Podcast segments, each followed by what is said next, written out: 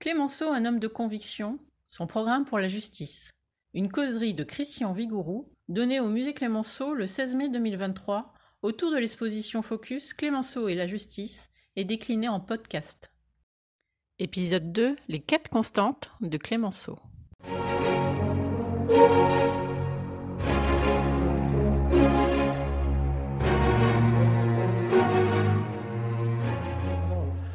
Cette petite mise, mise en bouche euh, euh, tentée, euh, je passe à mon deuxième point, rassurez-vous, il n'y en aura que quatre.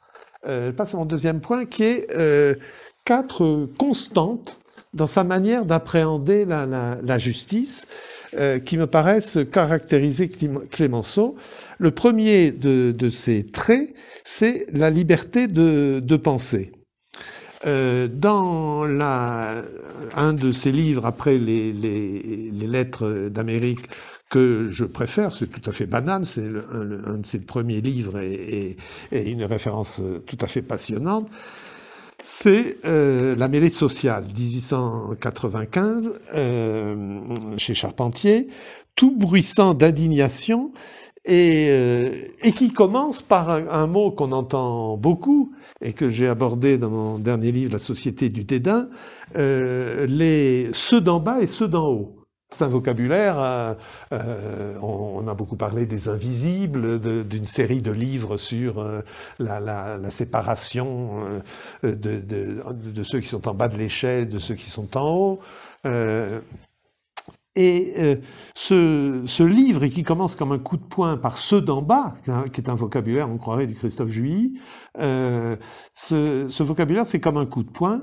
Euh, partie ceux d'en bas, ça commence par la faim et par la misère qui produit des conséquences en matière de justice avant d'arriver de ceux d'en haut qui ont la puissance euh, euh et la certitude qu'ils sauront continuer là où ils sont avec euh, tous leurs tous leurs droits ce livre euh, euh, sur la liberté de, de, penser qui revendique euh, la liberté de penser les relations sociales et de dire la vérité même quand elle est rugueuse est très intéressant. Il, il traverse euh, la question du droit de vivre et du droit de survivre. Il, il traite des grèves, du travail, des anarchistes. Il traite de Caserio, ce qui m'intéresse beaucoup parce que euh, euh, Caserio, donc qui euh, assassine Sadi Carnot, le 24 juin 1894, a fasciné les plus hauts magistrats de ce pays. Vous savez bien que Pierre Truche, l'ancien premier président de la Cour de cassation, a consacré un petit ouvrage à Caserio.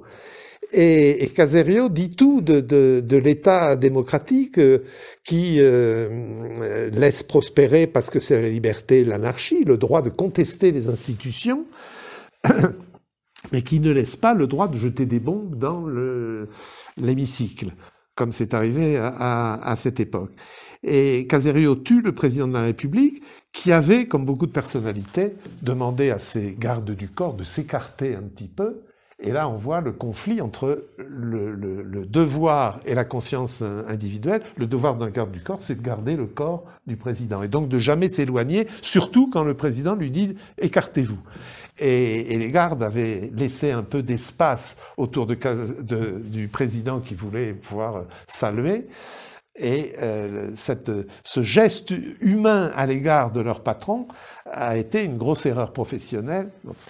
Et là-dessus, Caserio exerce le, le droit d'assaut de, et, et, de régicide euh, des, des, anarchistes. Alors, euh, c'est très intéressant de voir comment euh, Clémenceau évoque ce sujet.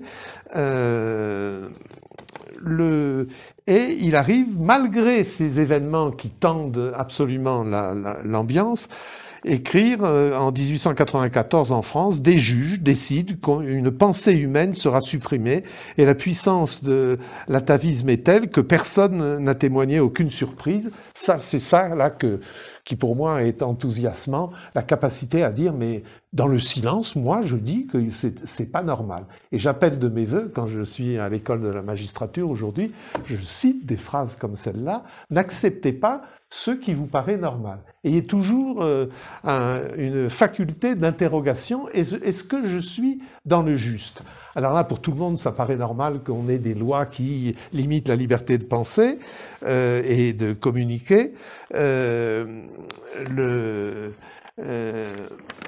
et Clémenceau continue ironiquement, euh, personne n'a témoigné aucune surprise qui est des lois. Du fait, pourquoi, de fait, pourquoi s'étonner? C'est un progrès. La mort paraissait aux simplistes un argument sans réplique où on a commencé par tuer des hommes qui pensaient autrement que les médiocrités gouvernantes. C'est quand même euh, au vitriol, mais ça a le mérite de rappeler que le droit, l'exercice du droit, est une constante interrogation. Je dis souvent à mes, à mes étudiants, dans le droit, la question est plus importante que la réponse. Il peut y avoir des réponses différentes, des gradations dans la sanction, des sanctions ou pas, mais l'art de poser les bonnes questions est absolument vital dans le droit. Et c'est d'ailleurs le travail des avocats de poser les bonnes questions. Après, les juges refusent ou pas des questions, ils en soulèvent par des moyens d'ordre public qui n'ont pas été posés. Mais dites-moi comment les questions sont posées, je vous dirai si vous êtes une bonne juridiction. Et là, Clémenceau, il avait compris ce point. Deuxièmement, la protection du faible je suis ravi quand je lis euh, euh, dans, euh, dans la presse du 21 février 1896 Clémenceau qui s'indigne de ce qui s'est passé dans le bateau de pêche le Bossis où on assassine un petit mousse. Affaire de faits divers qui aurait dû n'intéresser personne. Et Clémenceau en fait un, toute une colonne du temple euh, du droit, euh, le tribunal de Fécamp. Vous voyez, euh, Clémenceau, il s'intéresse au tribunal de Fécamp. Il n'y a pas de petites affaires. Clémenceau écrit Le tribunal de Fécamp vient de punir ce crime abominable de quelques mois de prison l'équipage qui avait fait cet esprit de meute que les policiers voient quelquefois dans les, dans les, complots criminels, même de bas étage, ils avaient tous donné la même version pour se couvrir les uns les autres. Quelques mois de prison. Si je suis ennemi de la peine de mort, écrit Clémenceau, j'avoue que cette répression de pure forme ne me paraît pas témoigner chez les juges d'un état d'esprit très supérieur à celui du bourreau ça s'appelle pas tellement mâcher ces, mots, et ça dit quand même les choses. La mort d'un enfant, injuste par crime est un crime abominable. Et ça, rien, je pourrais m'arrêter là et j'aurais déjà marqué mon, mon, estime et mon intérêt pour euh, Clémenceau. Euh, alors, il, pense après comment euh, ses propres commentaires qui font ressortir ce fait divers vont être lus. les braves gens qui liront le procès de Fécamp concluront simplement bon, allez, il faut protéger les mousses. Moi, je réponds qu'il faut protéger les moindres, au sens les petits. Plus généralement, utiliser au profit des faibles la puissance sociale, qui est aujourd'hui l'instrument d'oppression des forts, etc., etc. Vous voyez ce que je disais D'une petite affaire, il fait une théorie. Troisième fondamentale de, de Clémenceau, le, le, travail. Là, on sort des institutions judiciaires. Euh, je n'oublie pas que il y a bien des années, j'étais directeur de cabinet de la ministre du Travail, et tous les matins, quand j'arrivais au bureau, je voyais le, euh, René Viviani qui me regardait, puisque le buste était tourné vers le ministère, dans les jardins du ministère du Travail, euh, rue de Grenelle. Euh, René Viviani, élu de la Creuse, personne euh, tout à fait extraordinaire. Euh, il y a une communication à Guéret le, en juillet sur René Viviani, pour ceux qui passeraient dans le coin. C'est un peu improbable, mais je me permets quand même de prendre des, des audaces. René Viviani est, était le premier dans l'histoire de la France, ministre du Travail et de la Prévoyance sociale, ça ça s'oublie pas. Alors, euh, Clémenceau et la, la, la justice, euh, euh, je suis euh, totalement admiratif au moment des, des combats sur l'écologie, etc., que moi-même, longtemps, j'ai pris peut-être pas assez sérieusement, mais qui maintenant explosent euh, par leur importance. Clémenceau est capable de se lever du 4 août au 23 septembre 1904 sur la céruse, ce produit chimique qu'on utilisait dans la peinture et qui euh, portait atteinte à la santé des ouvriers des industries euh, de la peinture être capable de passer euh, de la paix et la guerre entre les nations, comme je le disais, à la Céruse dans telle usine avec euh, trois ouvriers qui sont morts. Et alors, euh, comment il fait sortir ce sujet d'industrie, de risque industriel, de sécurité Alors, un, langage d'administrateur bien, bien polissé, qu'il m'arrive de connaître, aurait dit il y a un danger industriel qu'il s'agit de traiter avec les moyens appropriés. Et alors, ça, c'est du X y. Euh, et, euh, Clémenceau prend la plume et attaque dans l'aurore. Il s'agit d'empêcher des hommes de tuer des hommes. Comme euh, définition du droit du travail, quand j'entends quelquefois le droit du travail, ça gêne la production, etc., il s'agit d'empêcher des hommes de tuer des hommes. Euh, simplement euh, trouver des sanctions légales. Jusqu'à présent, il n'y en avait pas. Euh, l'interdiction aura été votée le 30 juin 1903 par la Chambre, mais bloquée au Sénat. Il n'y a pas qu'aujourd'hui qu'on découvre, hein, le Parlement ne marche pas. Le Parlement, il est fait pour gérer des, désaccords et des blocages. Moi, ça ne me, ça me, ça me plonge pas dans la, dans la terreur. Bloqué au Sénat. La loi sera reprise par le ministre suivant, Viviani, et promulguée le jour du départ de Clémenceau euh, renversé de son gouvernement. Donc là, c'est aussi euh, l'interdiction à des hommes de tuer des hommes par le travail, par euh, la, la non-prise de protection quand on connaît le risque, on a vécu l'amiante, etc. La France n'est pas exempte de, drames comme d'autres pays, mais ça veut dire qu'il faut écouter les, alertes. On n'a d'ailleurs pas besoin des, de lois sur les lanceurs d'alerte, elles arrivent, elles sont très bien. je ne sais pas ce qu'aurait dit Clémenceau, des lois sur les lanceurs d'alerte, mais lui, il était un lanceur d'alerte. Il a besoin de personne et pas de loi et pas de, l'arrêt de la Cour européenne des droits de l'homme qui a créé lanceurs, euh, les lanceurs d'alerte. Euh, il, euh, il sait mener des combats qui durent jusqu'à l'aboutissement. Il n'y a pas que l'affaire Dreyfus, la Céruse en est, une autre.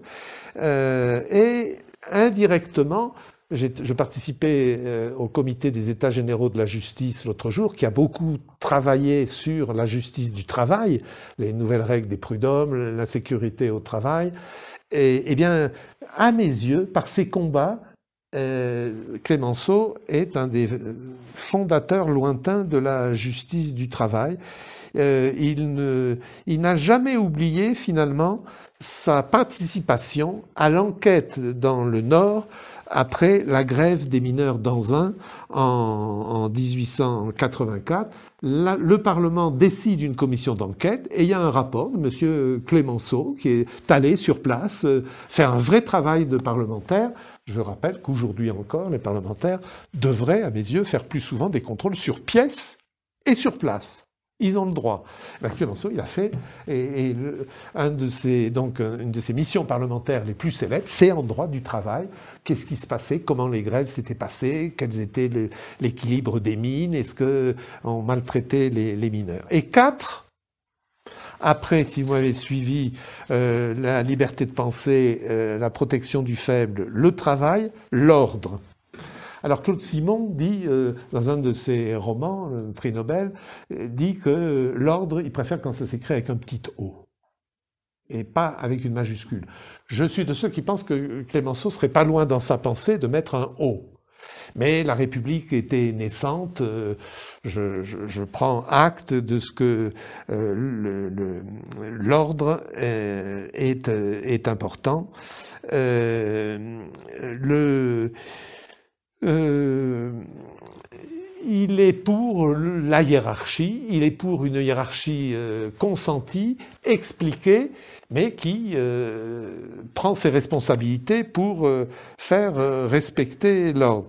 Il raconte dans l'antipatriotisme devant le Sénat, un de ses grands discours, euh, qu'il avait eu à connaître d'une plainte assez curieuse. Je suis, disait un ancien soldat, depuis trois ans dans la tranchée, j'ai trois blessures et je n'ai même pas eu la croix de guerre. Or, un de mes camarades l'a obtenu sans avoir donné, pour avoir donné un poulet à une, et une bouteille de vin à son capitaine. Et devant le Sénat en disant ça. Euh, il ne faut pas rire, parce que les sénateurs s'esclavent, Clémenceau continue, il ne faut pas rire, car cela veut dire quelque chose. Je suis sûr que monsieur, ministre, monsieur le ministre de la guerre le comprendra et l'italique dans les comptes rendus de débat disent le ministre de la Défense fait euh, euh, répond par l'affirmative. Donc il est capable de dire voilà il y a eu une injustice, euh, une croix qui, n'a pas été donnée à quelqu'un qui a souffert. Bon, c'est c'est l'ordre des choses. Le soldat concourt à l'ordre. Alors ce sentiment de l'ordre le mènera à une pensée toujours ferme sur le rapport justice-police. Et c'est un, des penseurs auxquels les, chercheurs en matière de, police se réfèrent encore. Euh, ces années de gouvernement 1906-1909 ont été euh, le, terrain, tout le monde le sait, les brigades du Tigre euh, et de la police judiciaire, qui est un sujet. J'ai parlé des avocats tout à l'heure. Bon, mon deuxième référence quand je suis dans un pays euh, lointain, je demande comment est faite la police judiciaire, c'est-à-dire la recherche, l'identification et le déferment au juge du, du euh, malfaisant ou du délinquant. Et il a pensé la police judiciaire, c'est-à-dire ce rouage hypersensible pour les libertés entre la force et la justice, que je n'appellerai jamais euh, chaîne pénale. Euh, je pense que Clémenceau n'aurait jamais appelé euh, euh, le rapport entre la police et la justice chaîne pénale, comme si on avait besoin d'utiliser une image où la, police et la justice seraient la même chose. Rien ne ressemble plus à un maillon qu'un autre maillon. Et je pense que Clémenceau a pensé justement police et justice dans un rapport qui n'est pas du tout de maillon à maillon, qui est un rapport complètement différent. La justice et la police ont des rôles différents, d'où cette très importante définition de la police judiciaire, création de la police judiciaire et cette instruction euh, co-signée par euh, euh, Clémenceau, président du Conseil et ministre de l'Intérieur, par son garde des Sceaux et par son ministre de la guerre, qui était Picard, sur lequel j'ai travaillé, comme vous l'avez rappelé.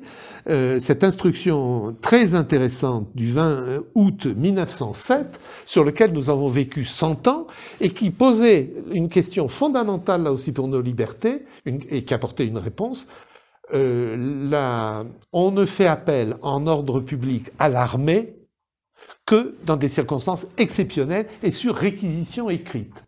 Je suis de ceux qui euh, regrettent un peu ces dernières années un léger assouplissement dans les conditions dans lesquelles on peut utiliser des moyens militaires, y compris blindés, etc., euh, dans le maintien de l'ordre. Vous n'avez qu'à regarder ce qui se passe. Ça date d'il y a quelques années. La, la circulaire Clémenceau-Picard avait duré 100 ans. Des choses euh, où Clémenceau nous parle là.